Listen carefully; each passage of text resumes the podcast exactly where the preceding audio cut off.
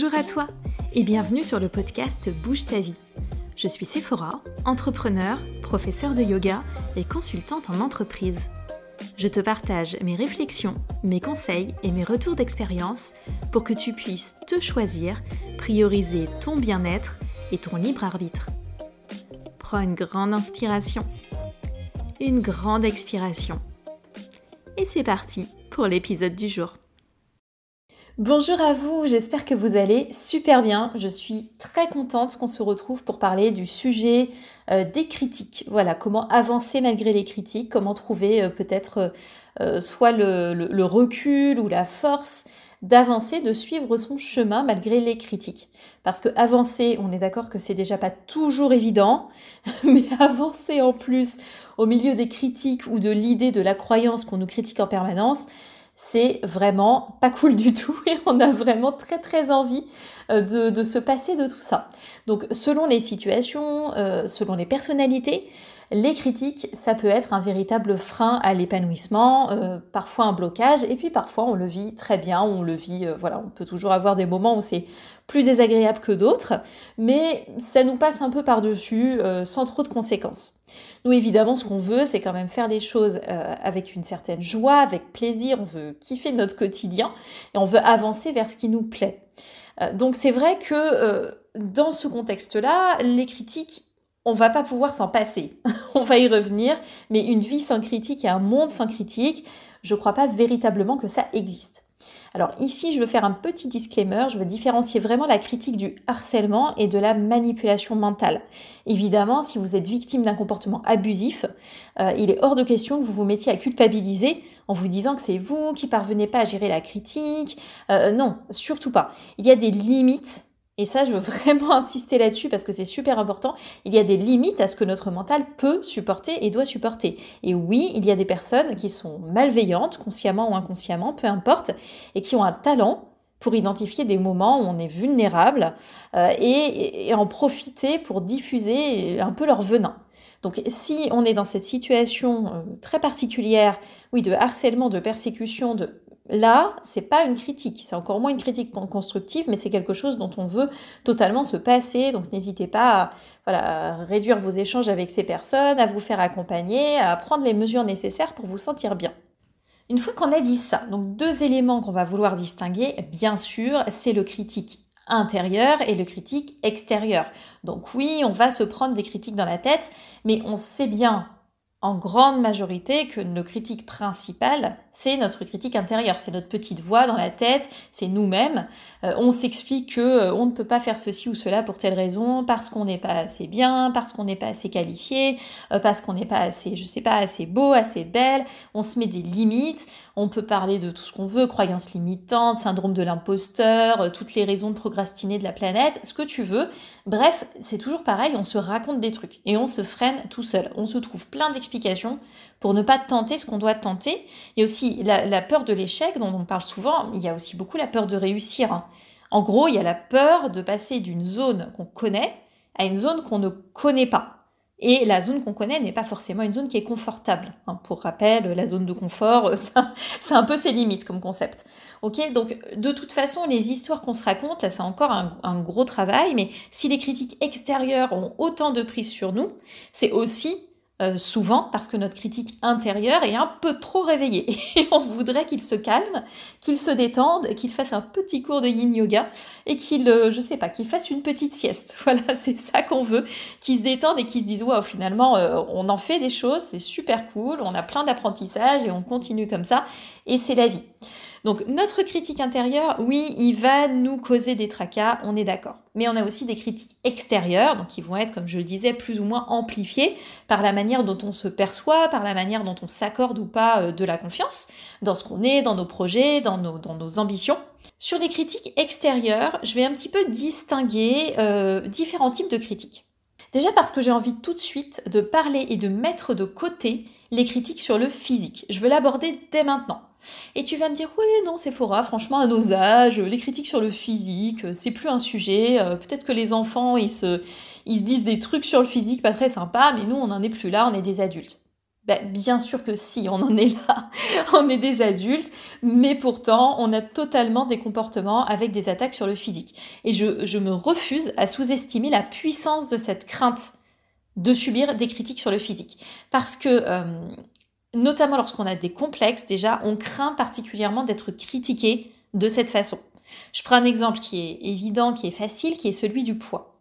Si on s'est moqué de vous pendant votre enfance, pendant votre adolescence, qu'on a critiqué votre poids, qu'on a critiqué votre physique de manière générale, vous avez développé des mécanismes, euh, ben, comme des mécanismes qu'on développe en cas de danger, en cas de menace. Et donc, comme on dit, chat chaud des l'eau froide, donc ce, mécanisme, ces mécanismes de défense ou cette inquiétude se créent parce qu'on a peur de revivre quelque chose qu'on a déjà vécu.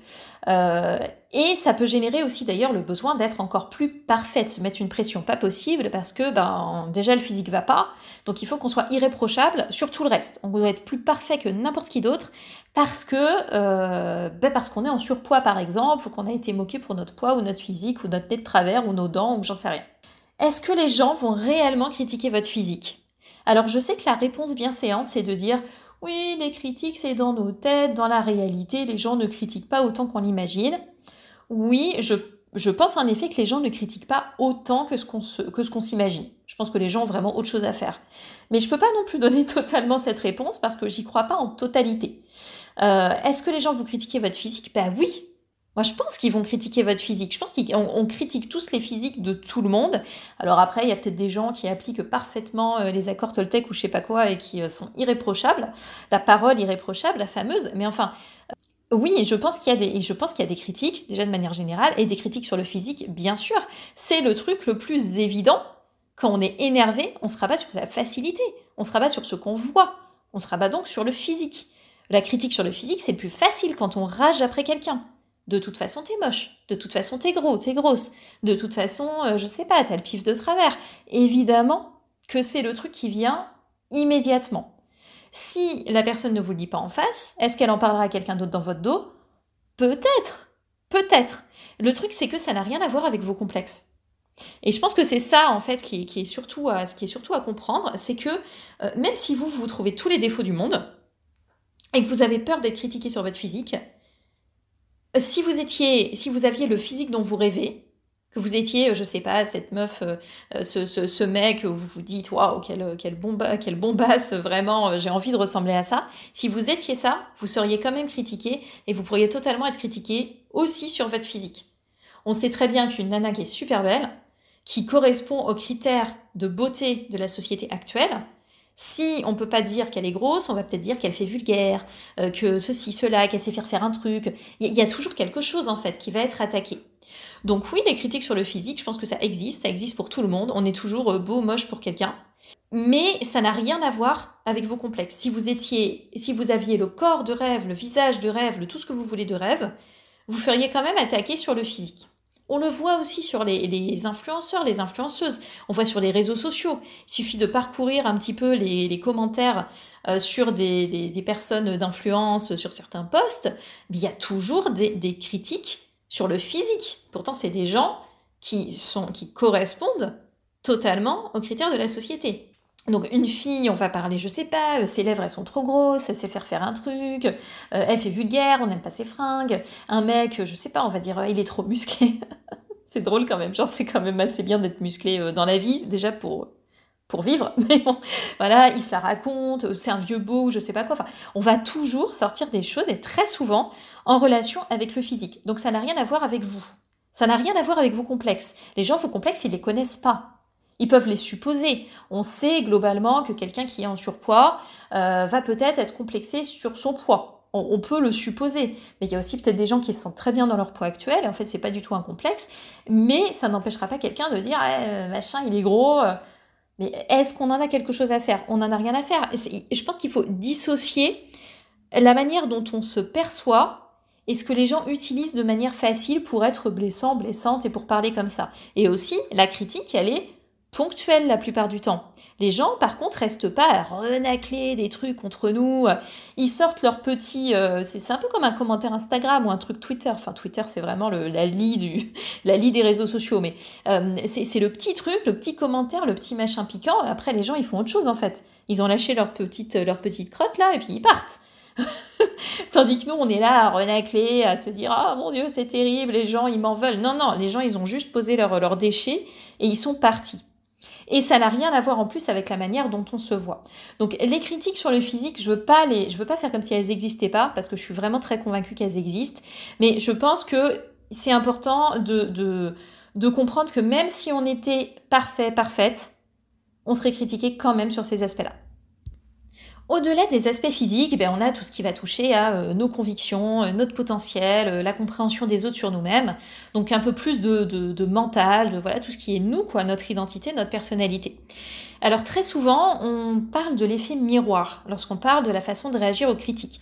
L'effet miroir, c'est le fait de se dire que si quelqu'un nous dit quelque chose qui nous blesse, c'est parce que ça fait écho en nous à quelque chose qu'on n'a pas résolu quelque chose avec lequel on n'est pas, bien déjà avec soi. Donc c'est que l'autre n'est pas responsable de nous faire une critique ou de nous renvoyer un sentiment désagréable, c'est nous qui avons un truc à régler à l'intérieur de nous-mêmes. Je suis pas hyper fan de cette approche.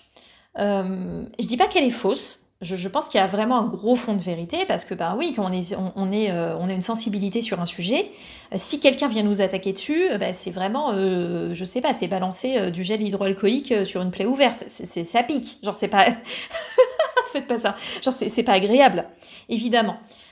Lorsqu'on a un certain nombre de complexes, lorsqu'on a un certain nombre de, de sensibilités sur certains points, ça va être compliqué si quelqu'un vient nous, mettre le nez dedans ou un comportement qui nous ramène à ça. Je prends l'exemple euh, de la, crainte de ne pas être suffisamment légitime, je ne sais pas, pas avoir les bons diplômes, et quelqu'un euh, vient vous faire une remarque et vous avez l'impression, ou la personne vous le dit ouvertement, euh, vous avez l'impression que ça vient mettre en évidence le fait que vous n'êtes pas légitime c'est une critique que vous allez peut-être pas bien supporter, mais vous n'allez pas bien la supporter surtout parce que vous vous sentez pas à l'aise avec le fait de pas avoir les bons diplômes, par exemple. Voilà, petit exemple au hasard, mais exemple assez courant au final. Donc l'effet miroir, euh, c'est pas infondé. Par contre, je pense que c'est un petit peu facile de se dire à chaque fois qu'on se fait attaquer, c'est parce qu'on a un problème. J'aime pas trop ça, cette, cette façon de, de. Enfin, si on vit des choses difficiles, on va pas non plus dire parce que c'est notre faute parce qu'on a des problèmes non résolus. Parfois, il y a des gens, ils sont juste odieux, ils sont désagréables, ils sont méchants, ils savent exactement comment être méchants. Euh, pardon, mais si on se fait cracher à la figure, c'est normal de ne pas apprécier. C'est pas parce qu'on a un problème intérieur avec peut-être un truc non résolu d'un jour où on est passé sur une pelouse, un tuyau d'arrosage nous a envoyé de l'eau dans la figure et du coup maintenant qu'on nous crache dessus, et eh ben ça nous renvoie à ça qu'on n'a pas résolu. Non, à un moment donné, exemple extrêmement bizarre. Non mais à un moment donné, je pense qu'il faut quand même euh, voilà doser. Donc oui, euh, l'effet miroir, on peut investiguer dessus si on veut. Si c'est quelque chose qui vous aide dans votre développement personnel, on va dire pourquoi pas. Ceci étant dit, dans les critiques qu'on reçoit, ce que j'observe en général, c'est que euh, il y a différents, différentes façons d'appuyer là où ça fait mal. C'est souvent en rapport avec nos limites, avec nos peurs, ok, ça peut les mettre en lumière. Ça peut être aussi parce que ça pose un jugement, un jugement sur nous avec lequel on ne se sent pas d'accord, c'est-à-dire qu'on ne se sent pas compris, on a l'impression que les gens ne nous comprennent pas. Ça peut être aussi des critiques qui vont blesser nos convictions et nos valeurs. En termes de limitation, je pense à un truc, une critique qui est quand même euh, voilà bien souvent déguisée mais bien réelle. C'est euh, le tu ne seras jamais ceci, tu pourras jamais faire ça, ça va être trop dur, tu vas échouer, je connais un tel, il n'a pas réussi. Bref, la, prédiction, la, la prophétie qui va vous dire que euh, ben, c'est bien vos petits rêves là, mais c'est pas possible. Alors, je suis contre parce que moi-même j'ai vécu des, cette situation où la vie ma vie actuelle est en total décalage avec ce qu'on m'avait prédit quand j'étais petite et quand j'étais même euh, adolescente. Euh, typiquement, jamais euh, on aurait imaginé, et j'en parlais dans l'épisode sur identifier ses limites, jamais on aurait imaginé que je devienne prof de sport. Jamais. Et même la pédagogie, que je puisse être prof tout court. J'entendais tout le temps, Sephora n'a pas de patience, Sephora ne pourra jamais être prof, heureusement que Sephora n'est pas prof, ah ben ses élèves, ils galéreraient. Bon alors après, si mes élèves veulent témoigner en commentaire de ce podcast pour dire c'est terrible, Sephora nous maltraite, allez-y. Mais sinon, Globalement, il me semble que ce n'est pas trop ce qui se passe. Bizarrement, je me suis toujours retrouvée toute ma vie professionnelle autour de la transmission de l'encadrement. En cabinet de conseil, j'étais plutôt sur les aspects euh, euh, de... Enfin, j'ai très rapidement accueilli, encadré euh, des stagiaires, des nouveaux arrivants. J'ai travaillé avec les ressources humaines pour la mise en place de process d'accueil, d'intégration des nouveaux arrivants. Dans le, en tant que prof de sport, évidemment, il y a ce côté très pédagogique aussi. Donc, on m'a tout le temps fait des prédictions qui ne se sont pas du tout produites. Même dans ma vie personnelle que je ne pourrais pas, par exemple, euh, gérer des situations avec des enfants, parce que je n'ai jamais souhaité avoir des enfants, parce que ça n'a jamais fait partie de mes projets de vie. Euh, et maintenant, je suis belle-mère, et c'est, c'est pas mon enfant euh, biologique, peut-être, mais c'est, un être incroyablement précieux dans mon existence. C'est un des plus beaux rôles de ma vie. Tout est possible, moi je ne crois pas aux limitations. Les gens, ils savent pas tout de vous. Ils savent pas vos réelles attentes. Et aussi, dites-vous bien un truc, c'est qu'ils ne le savent pas parce que souvent on est timide sur la manière dont on exprime ce qu'on souhaite. Parce que justement, on, voilà, on est un peu, un peu consensuel, on n'ose pas trop dire, on donne des petites pistes. C'est comme si on attendait euh, qu'on nous donne une validation un peu extérieure pour oser affirmer vraiment toute l'ampleur de nos projets, de nos rêves, de nos aspirations, de nos envies. Donc quand les gens nous sentent hésitants, ils vont pas nous donner un, nous donner un grand feu vert. Donc on n'a pas ce feu vert et on continue d'être hésitant.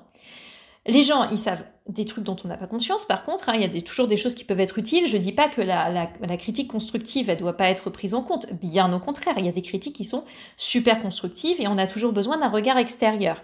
Mais il faut garder en tête que les choses sont faussées. Les perceptions ne sont que des perceptions. Et, tous nos échanges, toute notre communication est vraiment euh, soumise à ces problématiques de perception qui doivent pouvoir se, s'interconnecter les unes aux autres et euh, si vous échangez avec quelqu'un euh, déjà qui veut pas forcément votre bien ou qui est trop embourbé dans ses propres peurs ou dont les perceptions sont très très biaisées, etc., ben c'est compliqué. Il faut aussi garder en tête qu'on ne révèle pas euh, toutes les facettes de nous-mêmes et de notre potentiel selon la personne avec qui on échange. Il y a des personnes avec qui vous allez vous sentir d'une grande maladresse, un peu gauche et tout, genre ça va pas être terrible. Et il y a des gens, ça va être fluide et tout, vous avez l'impression que vous pouvez abattre des montagnes. Donc vous pouvez très bien vous être retrouvé dans une situation, quelqu'un vous a vu dans une situation où vous n'étiez pas au top de ce que vous pouviez faire, mais vous, vous savez que vous pouvez être au top. Vous savez que ça peut être une question de contexte. Mais les autres, ils ne, ils ne vivent pas toute votre expérience avec vous au quotidien. Donc ils ne peuvent pas le savoir. Je pense que c'est important de remettre ces éléments-là, encore une fois, à leur place, à leur juste place. On peut être ce qu'on veut, je pense, si on le souhaite suffisamment, qu'on travaille pour ça. Euh, on n'a pas besoin que quelqu'un nous autorise à faire les choses. Et je crois que là, il y a aussi un travail peut-être un petit peu à faire pour affirmer davantage, réfléchir davantage aussi à qu'est-ce qu'on veut vraiment et l'affirmer davantage. Si après les gens en face continuent de nous mettre des limites, c'est leur problème.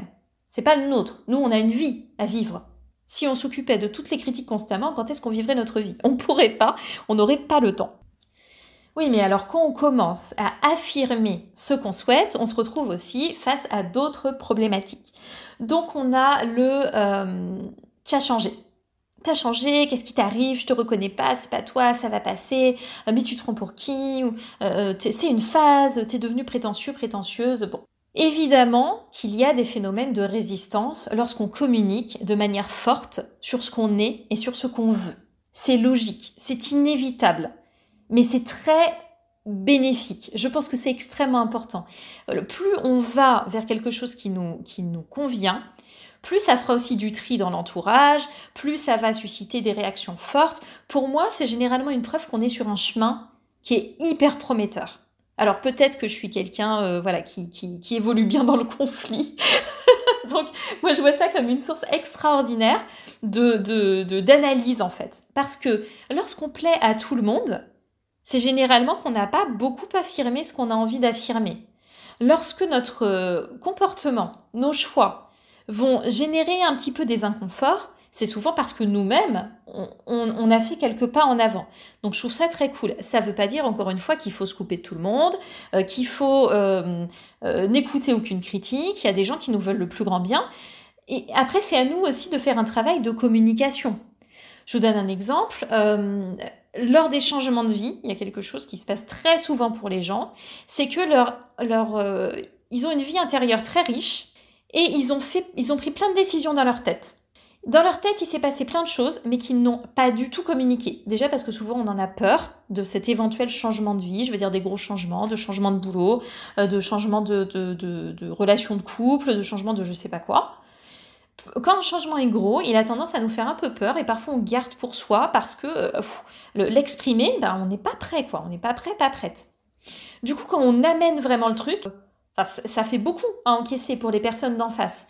Donc si on ne les a pas préparés, s'ils n'ont rien vu venir, euh, bah, ils vont peut-être être inquiets. Comme, euh, je sais pas, un changement alimentaire euh, d'un coup, bah, les gens en face vont avoir peur.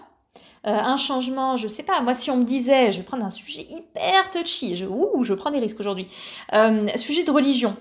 Moi, si quelqu'un me disait, euh, quelqu'un que je connais comme étant athée, qui a jamais été intéressé par la religion, qui me parlerait jamais de religion et qui tout d'un coup me dirait, écoute, je vais me convertir à tel truc, bah, j'avoue, sur le coup, je pourrais quand même m'inquiéter un petit peu. Je me poserais des questions, parce que moi, je connais pas le cheminement. Je me permettrai pas d'émettre des jugements, mais j'aurais envie de m'assurer que la personne, euh, est-ce qu'elle est en sécurité, est-ce qu'il s'est passé un truc, est-ce qu'elle est sous influence. Euh, donc, quand on est parfois un peu inquiet, on peut manquer de tact aussi dans la communication et dans nos réactions, et on peut dire un peu ce qui nous passe par la tête parce qu'on on, essaie de réagir comme on peut.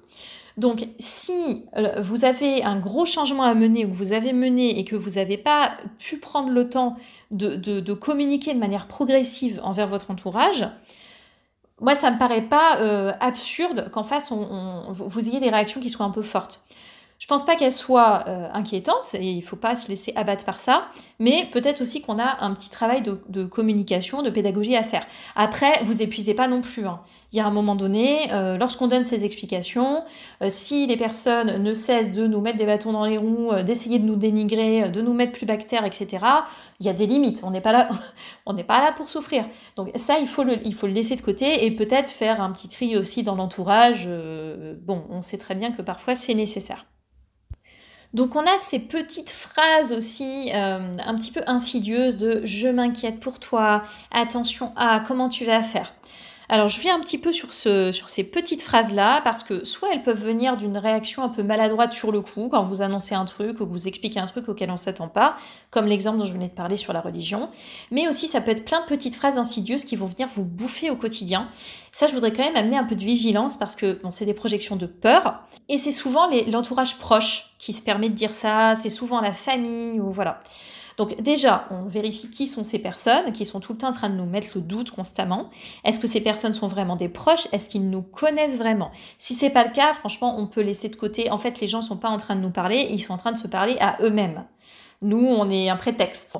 Il y a aussi des proches qui ne nous veulent pas le plus grand bien. On va pas rentrer dans plus de débats là-dessus, mais euh, essayez de voir si c'est des proches qui d'habitude vous soutiennent ou sont là pour vous. Est-ce que ces personnes sont réellement passées par le même chemin que vous? Les gens ont des peurs, mais ils n'ont pas votre expérience, ils n'ont pas votre, votre, votre passé, ils n'ont pas vos, votre sensibilité, pas dans le sens hypersensible, hein, mais dans le sens euh, la manière dont vous ressentez, dont vous vivez, dont vous vibrez les choses. Donc si les personnes ne sont pas passées par le même chemin que vous, peuvent pas réellement se mettre à votre place. Voyez aussi si euh, est-ce que vous respectez, est-ce que vous admirez leur façon de vivre? Je veux dire, si vous avez euh, une, tante euh, qui vous dit que tout ce que vous faites, euh, elle est très inquiète pour vous, attention, comment tu vas faire, blablabla, mais qu'en fait, cette personne, vous, vous détesteriez vivre sa vie, si c'est pas un modèle pour vous, si c'est pas voilà quelqu'un qui vous inspire, c'est peut-être pas super intéressant de suivre totalement son avis. Donc voyez aussi quelle est la réelle argumentation derrière tout ça. Les gens sont inquiets lorsqu'ils n'ont pas la connaissance. Mais vous, si vous êtes en train par exemple de réaliser un changement dans votre vie, vous êtes en train de vous renseigner. Vous n'êtes pas, euh, pas foufou. Vous êtes en train de faire les choses. Euh, je suis sûre avec beaucoup de conscience. Vous vous renseignez amplement. Donc vous avez plus euh, de matière pour réfléchir correctement que ces personnes qui vont juste projeter vos peurs sans entrer dans la technique de qu'est-ce que vous êtes réellement en train de faire. Donc si vous essayez d'écouter n'importe qui, vous allez vous retrouver n'importe où, n'importe comment, ça vaut pas le coup. Si vous avez le privilège, par contre, d'être entouré de quelques personnes qui ont vraiment vos intérêts à cœur, qui vous l'ont déjà démontré, tenez compte de cette possibilité pour discuter. Vous allez avancer aussi avec des critiques constructives ça me paraît être quand même important. Voilà, je, je, le souligne de nouveau parce que je veux pas que cet épisode vise à dire ouais, on s'en fout de tout le monde, on avance sur l'autoroute à 300 à l'heure et c'est pas grave si on se prend un camion dans la tête. Non, vraiment, on veut pas, on veut pas faire ça. On veut suivre notre, chemin, mais on veut pas se couper totalement d'un entourage. On veut juste s'entourer des meilleures personnes dans les meilleures conditions, avec la meilleure communication et sans se laisser euh, contrarier par euh, la moindre petite phrase qui passe. Et un autre point peut-être qu'on peut aborder sur le sujet des critiques, c'est ce qui touche à nos valeurs personnelles. Euh, ce qui, les critiques sur ce qui nous tient à cœur, sur ce qu'on fait et qui compte, sur, je sais pas, nos engagements, notre savoir-faire aussi peut-être, nos intentions, nos causes, nos convictions, voilà, toutes ces choses-là. Euh, moi, je l'ai beaucoup vécu sur différents sujets, je l'ai beaucoup vécu sur mon, mon, véganisme, bien sûr. Alors moi, avec le véganisme, j'ai eu toutes les critiques euh, dont on a déjà discuté avant, hein, je pense. Mais c'est vrai que j'ai eu, euh, bah, eu forcément des, jugements de valeur sur des trucs qui me tenaient à cœur. Ça, c'est difficile parce que lorsqu'on est engagé, on se retrouve souvent avec en fait des argumentations qui sont pourries ou juste des, voilà, des jugements comme ça. Et c'est moins facile à encaisser, on est plus sensible. Moi, je sais que je suis euh, plus sensible pour des causes qui me tiennent à cœur que pour moi-même les trucs sur le physique, machin, ça va pas trop me, ça va pas trop me perturber. Je sais pas si on en avait déjà parlé, mais euh, j'étais beaucoup critiquée sur mon physique. On me disait que j'étais moche, mais tout le temps. J'étais moche, j'avais pas de sein, j'avais une bouche bizarre, j'avais rien n'allait chez moi rien n'allait, mais euh, bah, maintenant euh, je me montre euh, sans, sans, problème. Je veux dire, mon, mon visage me gêne pas, enfin, j'y pense jamais, j'y pense jamais. Je, je m'en fiche complètement. Et pourtant, je peux pas dire que enfant, c'était pas un peu difficile. Mais les critiques sur moi-même sont toujours moins difficiles à encaisser que les critiques sur, ouais, sur mes convictions, sur ce qui me touche. J'ai quand même énormément appris à m'en distancier. le véganisme, au début, bah, quand on commence, on est un peu sensible tout, puis on a envie d'expliquer, puis on est dans l'exploration, et puis on n'arrête pas de rencontrer des gens qui sont un peu nuls, euh, qui nous font des remarques nulles, avec qui euh, de toute façon on peut pas discuter, qui veulent juste nous, nous, voilà, nous, nous prendre la tête, et on apprend à laisser couler. Sur une chronologie plus récente, euh, je me souviens d'avoir eu j'ai mis un peu de temps à m'en souvenir, mais j'avais vu un commentaire sur, enfin j'en ai eu plusieurs, des commentaires qui n'étaient pas forcément positifs sur mon enseignement du yoga par exemple, en travaillant avec des intermédiaires, hein, toujours je précise, jamais sur mes cours en direct jusqu'à présent, mais j'ai eu un commentaire disant que j'étais euh, condescendante. Et c'est chaud quand même de dire ça, parce que euh, bon bah condescendance yoga, ça va pas trop ensemble. D'ailleurs, je crois que le commentaire était en mode euh, ah ben le comble pour une prof de yoga d'être aussi condescendante. là, on touche à ma personnalité en plus, parce que euh, ce que je vends dans un cours de yoga, je ne suis pas cachée derrière une marque, je suis là en tant que personne, je suis ma propre marque. Donc à partir du moment où on m'explique que mon cours, euh, ça allait pas et que j'étais condescendante, on émet vraiment un gros jugement de valeur sur ma personne, mais en plus sur mon savoir-faire, sur ce qui me tient à cœur, sur mes convictions, parce que bah, j'essaie vraiment d'être le plus loin possible de n'importe quelle forme de condescendance dans ce type de cas, je pense que ce qui est important, c'est d'être bien au clair avec soi-même sur qu'est-ce que je fais réellement au quotidien, quelles sont mes valeurs. Est-ce que c'est, est-ce qu'il y a un fond de vérité? Non, il y en a pas. Dans mes valeurs, j'ai énormément de, d'intégrité, euh, une forme de bienveillance très forte. Je, suis très attachée à l'humain. Euh, donc non, je sais, je sais que c'est faux. Je sais que je suis pas condescendante. Tout ça pour dire que des critiques, il y en aura toujours. Il y en aura toujours et sur plein de points différents. J'ai toujours été critiquée, vraiment encore une fois sur plein de points. Ça m'a pas empêché de faire les changements que j'avais besoin de faire dans ma vie. Ça m'a pas euh, empêché de me montrer euh, malgré des, critiques euh, abondantes sur le physique.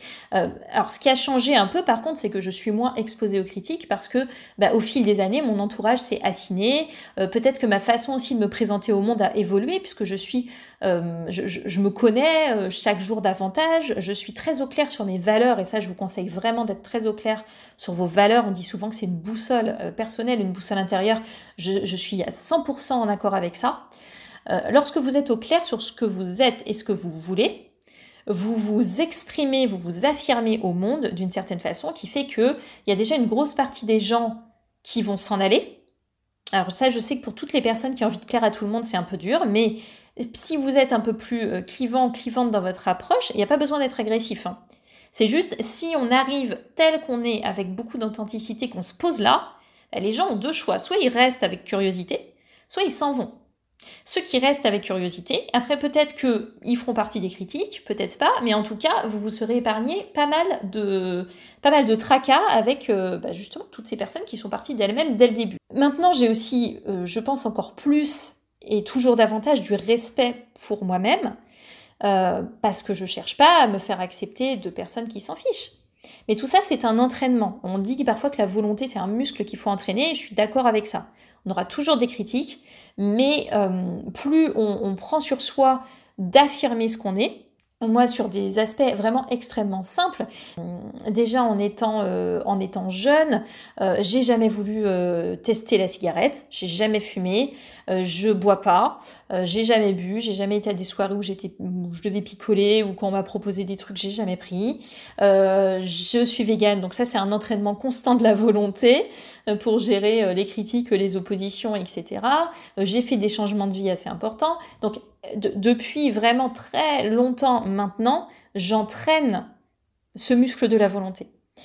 Donc restez aussi dans une forme de bienveillance avec vous-même parce que si vous avez, je sais pas, 30, euh, 40 ans, euh, que vous commencez maintenant à essayer de vous affirmer et d'entraîner ce muscle, on va pas partir des mêmes choses et c'est normal, on va on va pas partir des mêmes bases, on n'a pas non plus tous les mêmes enfances, les mêmes passifs, etc., les mêmes contextes, les mêmes entourages, les mêmes environnements.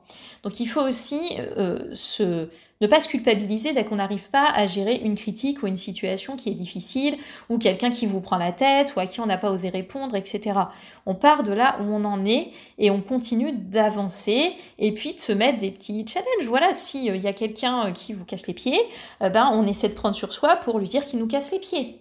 On n'a pas besoin de s'étaler mille ans sur le sujet, mais petit à petit, voilà, on, on ose s'affirmer un peu plus. On est de plus en plus du coup content ou contente de soi-même parce que ça apporte une très grande gratification, une très grande satisfaction d'oser. On est fier de soi, vraiment. Et du coup, ça, ça crée des bases hyper solides pour qu'on puisse tenir le coup face aux différentes critiques qu'on va recevoir dans la vie parce que, encore une fois, il y en aura toujours. On garde en tête que euh, en fait, on a tous, en tant qu'individu, une espèce d'horizon, de, de vision, de pensée pour certaines personnes plus réduit que d'autres. Lorsqu'on a un horizon qui est réduit, on ne peut pas accueillir les autres. On ne peut pas accueillir toutes les facettes des autres. Donc vous, si vous avez envie de vous faire accepter par des personnes mais qui ont un horizon de pensée très réduit, ils peuvent pas vous faire de la place. Leur, leur perspective est trop réduite, leurs perceptions sont trop petites. C'est pas forcément leur faute. Ils ne peuvent pas. Donc, soit vous allez trouver un moyen de communiquer quand même avec ces personnes, euh, soit vous allez euh, ben, peut-être pas pouvoir communiquer avec ces personnes et vous allez vous trouver un autre entourage. Plus vous avez dans votre entourage des personnes qui osent élargir leur champ de vision pour eux-mêmes, pour elles-mêmes, donc des gens qui font des expériences, font des tests, font des explorations, se mettent aussi un peu en danger, prennent des risques et tout ça, plus ces personnes-là vont parfois avoir des facilités pour vous accueillir vous et tout votre champ d'expérience. Quelqu'un qui veut jamais bouger, ça va terrifier cette personne de vous voir bouger. Donc c'est plutôt logique.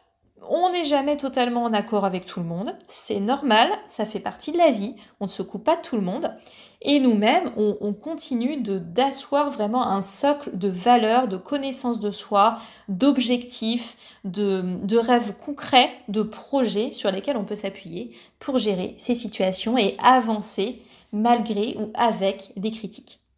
Merci beaucoup d'avoir écouté cet épisode jusqu'au bout. Euh, c'est un gros sujet, on pourra en parler très longtemps, mais j'espère que ça aura donné quelques petites pistes de réflexion. Euh, prenez soin de vous. Si vous avez l'occasion d'aller mettre une petite note euh, sur Apple Podcast, notamment pour encourager ce podcast, n'hésitez pas à le faire, ça m'encouragera beaucoup. Je vous remercie pour votre écoute, je vous souhaite une très belle journée et je vous dis à la prochaine.